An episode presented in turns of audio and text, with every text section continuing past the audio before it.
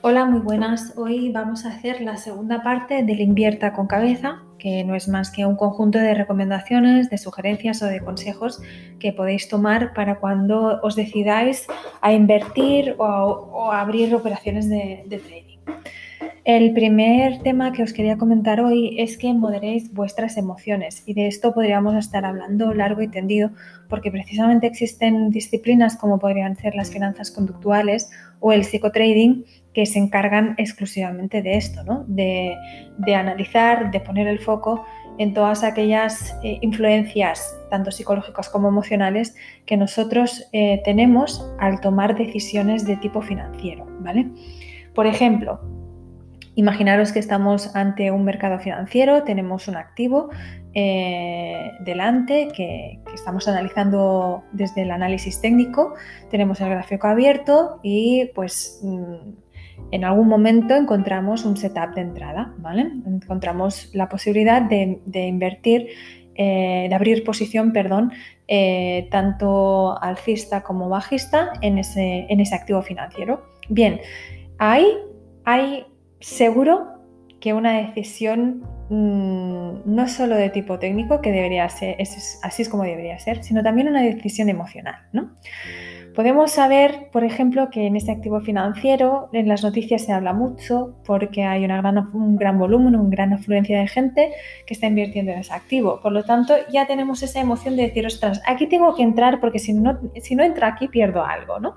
Me pierdo dinero porque este activo está muy de moda y todo el mundo está invirtiendo aquí y, todo, y en la radio y en la tele y en todos los lados escucho que, si este activo, que si este activo, que si tal.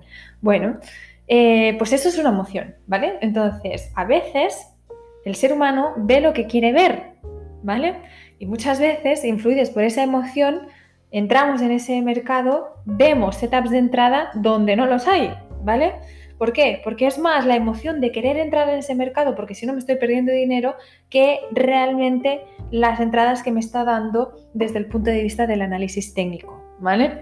Entonces, es por eso que decimos que el ser humano al final no es 100% racional, ¿vale? Tiene elementos, ¿vale? Emocionales, psicológicos que le influyen. Y al influirle, pues eh, afectan e inciden eh, de forma total en sus resultados financieros, en, esa, en la ganancia o en la pérdida de esa, que le dé esa operación financiera. Bien, entonces, bueno, para ser así más puristas, estamos hablando en el fondo de sesgos conductuales, ¿vale? Eh, influencias que pueden alterar gravemente nuestros resultados si no los gestionamos bien desde los fundamentos del análisis técnico, ¿vale? ¿Y qué es análisis técnico? Espero que lo sepáis los que me escucháis. Análisis técnico pues sería los patrones de velas, los patrones de velas japonesas, los patrones chartistas, las los indicadores técnicos, eh, las métricas que utilicemos, ¿vale? La, la, medición de la volatilidad, etc.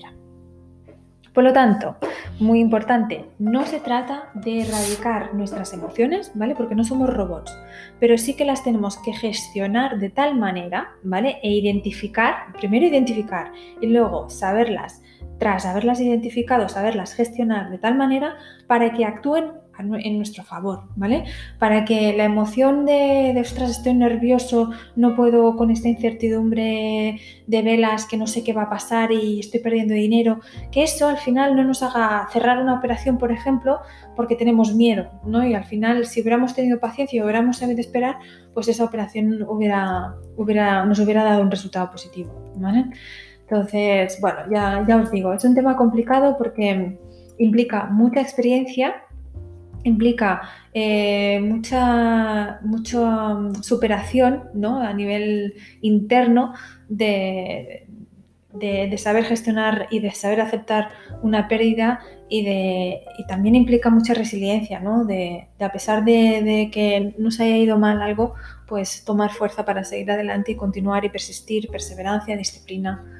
Bien, todos estos temas los analizamos en nuestros cursos de formación, con lo cual, si alguien estuviera interesado, eh, no dudéis en, contactarnos porque podemos, eh, incluso de, y de hecho lo hacemos, dedicar sesiones de tutorías exclusivamente a temas psicoemocionales. ¿vale? Bien, si en el anterior podcast, en el Invierta con cabeza de la parte 1, hablábamos de que hay que tener cuidado con las comisiones que nos aplican eh, las plataformas por entrar y salir eh, en, un, mercado, ahora debemos hablar también de los impuestos, ¿vale? Eh, tenemos que evitar a toda costa sorpresas desagradables en nuestra declaración de la renta y esa es nuestra responsabilidad, ¿vale? Nadie tiene la culpa, ni el Estado, ni España, ni, ni nadie más que nosotros, ¿vale? Y es nuestra responsabilidad conocer de antemano qué impuestos van a tener nuestras inversiones. Mira, os diría una cosa, uno de los aspectos, ¿vale? Que hay que tener en cuenta eh, cuando nos estamos formando o estamos intentando pues, entrar en este tipo de, operaciones financieras, de trading, etcétera, es el concepto, hay que conocer el concepto de rentabilidad financiero y fiscal, ¿vale? Que es la rentabilidad de un producto financiero una vez descontado el pago de impuestos.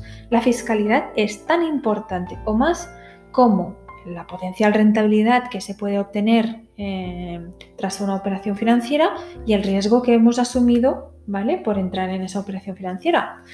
Entonces, bueno, mm, conceptos clave aquí, fiscalidad, ¿vale? Riesgo que asumimos y potencial rentabilidad. Estas tres variables deben ser como nuestro Padre nuestro. Los tenemos que dominar al máximo antes de entrar en una operación, no durante ni después, porque durante ya estás en el fregado y después el fregado ya te lo has comido. Con lo cual, eh, si me permitís el lenguaje así coloquial, eh, por favor tomad en cuenta estos tres aspectos. Bien, otro, otro tema a considerar es que no podemos convertirnos en esclavos de nuestras inversiones, ¿vale? Hay un elemento que no es tanto de conocimiento, sino que es más de sabiduría, es más de experiencia, es más de el haber aprendido, eh, que es el saber parar, ¿vale? Saber parar cuando las inversiones se convierten en una obsesión. Y aquí a ver, eh, hay, que, hay, que, diferenciar dos cosas. Una cosa es sentir pasión, ¿vale? Por los mercados, por, los, por las velas, por la formación de, por la cotización del precio, cómo se va moviendo, cómo influye, por la conjugación del análisis fundamental con el análisis técnico, ¿vale? Pasión por eso está perfecto, porque, porque es una pasión por el análisis, es una pasión por el estudio, que a mí me parece más que correcta. Lo que no me parece correcto y espero que estéis de acuerdo conmigo, es cuando estamos obsesionados en ganar dinero. Y tenemos que ganar dinero a toda costa, sí o sí, porque esa obsesión por el ganar dinero lleva a que cada vez cojamos más riesgo, a que cada vez entremos con más lotes, a que cada vez entremos mm, con más eh, ansias por recuperar lo perdido que por simplemente estar tranquilos y ver que hay un setup de entrada y por lo tanto entrar. ¿Vale? Mm, hay que diferenciar estos dos conceptos, ¿vale? Y si no sois capaces de hacerlo, buscad ayuda de un profesional que os permita aclarar las cosas, ¿vale? Un profesional como podría ser un sanitario, ¿vale? En el caso de psicólogos, terapeutas, etcétera, o personas que se dedican al trading, como nosotros, que estamos, em, eh, pues la mayor parte de nuestro tiempo eh, sabiendo, conociendo cómo están los mercados y que tenemos ya una experiencia. ¿vale? Eh, la palabra obsesión no es pasión, la pasión no es obsesión. Cuidado, esto es como los amores. ¿vale? Sentir pasión no es lo mismo que estar obsesionado, ni con una operación financiera ni con alguien. ¿De acuerdo? Vale. Eh, también señalaros en este aspecto que hay un libro muy chulo que os lo recomiendo, que es de la autora, es una autora eh, que ya ha fallecido lamentablemente, ¿vale? Que es Carmen Martín Gaite. Esta autora ha ganado muchísimos premios en, el ámbito de la literatura y en uno de sus libros llamado Caperucita en Manhattan, que os puede sonar así como muy cursi y girly, pero es un buen libro, de verdad lo digo. Está redactado en el año 1990, ¿vale? Y aún así tiene muchísimo, aunque os parezca que es un libro antiguo, porque estamos ya en 2021 la verdad es que es un libro con un montón de contenido, ya no solo mm, de tema eh, financiero económico, que no es el principal tema del libro, pero sí sobre el vivir, sobre lo que queremos de nuestra vida, sobre lo que esperamos, sobre nuestras expectativas, sobre cómo estamos viviendo la vida que nos ha tocado. Y, y tiene una frase en ese libro que es chulísima que dice, he conocido a mucha gente a lo largo de mi vida y créame, en nombre de ganar dinero para vivir, se lo toman tan en serio que se olvidan de vivir. Este, estas frases son de las típicas que hay que leer dos veces porque son súper, súper sabias, ¿no? Dice, he conocido a mucha gente a lo largo de mi vida y créame, en nombre de ganar dinero para vivir, se lo toman tan en serio que se olvidan de vivir. Bien, vamos a pasar a otro tema. Muy importante también, no existe una inversión sin riesgo, ¿vale? No hay inversión sin riesgo. Todas las inversiones tienen un riesgo. No, pero es que yo entro para ganar. Si no, si no me meto aquí para ganar, ¿por qué entro? Todos entramos para ganar, a nadie le gusta perder, evidentemente, pero siempre habrá un riesgo. O sea, es parte del... Mm, no voy a utilizar la palabra juego, ¿vale? Porque entonces nos confundiríamos con que esto es una ruleta de la fortuna, sino que forma parte intrínseco de las finanzas, eh, de la parte de, esta parte de las finanzas que tiene que ver con el trading y las inversiones, ¿vale? Dicho esto, que existan productos financieros por ahí que me, me aseguren el capital depositado, sí, perfecto. Y es más, tira por esas antes que por las otras. Tira por esas porque habla una rentabilidad inferior, pero por lo menos tu capital no lo vas a perder, ¿vale? Pero siempre hay un riesgo, ¿vale? Y de lo que se trata, y otra vez volvemos con el tema de la responsabilidad, es que de que nosotros sepamos de antemano qué riesgos entraña esa operación financiera, qué riesgos entraña esa inversión, cuál es la famosa letra pequeña, ¿vale?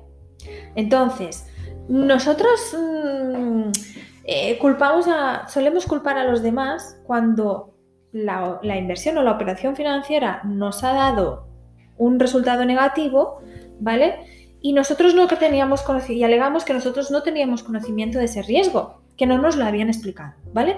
Pues venga, yo apuesto a que hagáis un paso más y que dejemos las culpas para los otros y nosotros asumamos la responsabilidad de nuestro dinero, porque al final nuestro dinero es nuestro, ¿vale? Y nosotros al final somos los últimos que decidimos si lo metemos aquí o no lo metemos aquí. Con lo cual, la responsabilidad es nuestra, ¿vale? Y hay que ser responsable suficientemente como para saber dónde estamos metiendo nuestro dinero, qué consecuencias lleva meter ahí ese dinero y ¿Qué es el, ¿Cuál es no solo la potencial pérdida, sino la, perdón, que la rapidez me, traiciona? No solo saber cuál es la, el potencial riesgo de perder que vamos a tener ahí, sino cuál es la potencial ganancia que vamos a tener ahí. O sea, hay que ver las dos caras de la moneda, ¿vale? Tanto lo que puedo ganar como lo que puedo perder. ¿Vale? Y entonces, no nos dejemos cautivar por, las, por los asesores financieros o por los comerciales financieros que nos van a meter ese producto como el milagroso y como el que nos va a hacer ricos y como el que nos va a permitir la jubilación segura, ¿vale? Porque lo que tenemos que mirar no solamente es eso, ¿vale? Sino lo otro. ¿Cuál es la potencial pérdida que yo puedo tener aquí? ¿Vale? Porque puedo tener muchos beneficios, pero es que a lo mejor lo puedo perder todo, ¿vale?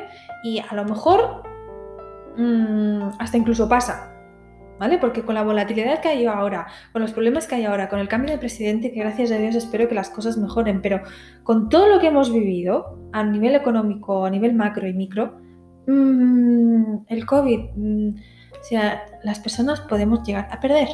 Y eso, ¿vale? Es intrínseco a todas las inversiones, a todas las operaciones financieras. Si somos del tipo de persona que no logra conciliar el sueño en periodos de volatilidad de los mercados, como podría ser ahora, tenemos una tolerancia baja al riesgo, ¿vale? ¿Y qué hacemos? Entonces, no invertimos, mejor lo tenemos en el, en el banco guardado o debajo del colchón y punto. Bueno, esa es una opción, pero también hay otras opciones, ¿vale? Y otras opciones serían pues invertir en mercados o en activos menos volátiles y más seguros, ¿vale? Que a largo plazo probablemente obtendríamos una rentabilidad ligeramente inferior, ligeramente menor, pero pues, por lo menos seremos capaces de mantenernos firmes, ¿vale? Y de, de poder seguir con esa, con esa inversión sin que nos quite el sueño o la vida o, nos obsesione o nos haga pasarlo mal, ¿vale? Vale, muy bien, por último, no poner todos los huevos en una misma cesta, ¿vale? El all-in en el póker, pero en las inversiones no, ¿vale? No hay un all-in. ¿Vale? Y a pesar de que esto mm, en la teoría académica hay varios autores que dicen cosas contradictorias, ¿vale? Hay autores como Peter Lynch que dice que sí, que mm, debemos diversificar nuestras inversiones, pero hay autores, por ejemplo, como Warren Buffett, que es uno de los grandes de los grandes, pues él dijo que no, que el ser humano tiene muy pocas ideas buenas en la vida eh, y que vale más que no reparta el riesgo en varias malas decisiones, sino que solo tenga una y que sea buena. Bueno, no todos somos Warren Buffett, no todos somos Amancio Ortega, no todos mm, fundamos una, o, sea, abrimos una tienda y acaba convirtiéndose en, Inditex, ¿vale? Con lo cual, los mortales, eh, a pesar de que no solemos tener buenas ideas, eh, por lo menos si las diversificamos, y esto es un método estrategia ampliamente aceptado por la teoría académica, el riesgo de nuestra cartera, ¿vale? Mm, se, divide de forma eh, desigual eh, en nuestros activos, por lo tanto, si estos activos reaccionan también de forma desigual a posibles futuros escenarios, por lo menos mm, tenemos más probabilidades de que, de, que, de que, no lo perdamos todo, ¿vale? A diferencia de si, por ejemplo, invertimos solo en un, en una, en un activo o hacemos solo una operación con todo nuestro capital, ahí si pierdes seguro que pierdes todo, ¿vale? Bueno, eh, esto mm, al final lo que busca es que no se produzcan situaciones extremas en nuestra cartera, ¿vale? Es una situación extrema, pues que lo metas todo ahí, te metas todo tu capital y que ah, en dos días lo pierdas todo, ¿vale? Lo que se busca no es tanto eso, eh, sino que se modere el riesgo en distintos activos para que eh, estos activos, cuando reaccionen de forma desigual, no, no, esto, no, no tengamos una situación extrema. Perfecto, pues estoy segura de que hablando a alguien se le pueden haber despertado dudas, puede haber sentido pues que no está de acuerdo o lo que sea. Y, está muy bien porque significa, uno, que me habéis escuchado, que está muy bien, y dos, pues que sois seres pensantes, ¿vale? Al final de lo que se trata es eso, de que estimuléis vuestra cabecita y de que la estimuléis no solo en el área del trading las inversiones, sino en todas las decisiones que toméis, ¿vale? Sean del tipo que sean, profesionales, eh, de compraventa, eh, de parejas, de lo que queráis, ¿vale? Entonces, estaré encantadísima de recibir pues, este tipo de comentarios o de, o de opiniones que tengáis. Para ello ya sabéis que tenemos habilitado el correo electrónico de info, info Ahí podéis comentar lo que queráis eh, y os respondremos encantados, ¿vale? Cuidaros mucho, muchas gracias y hasta pronto.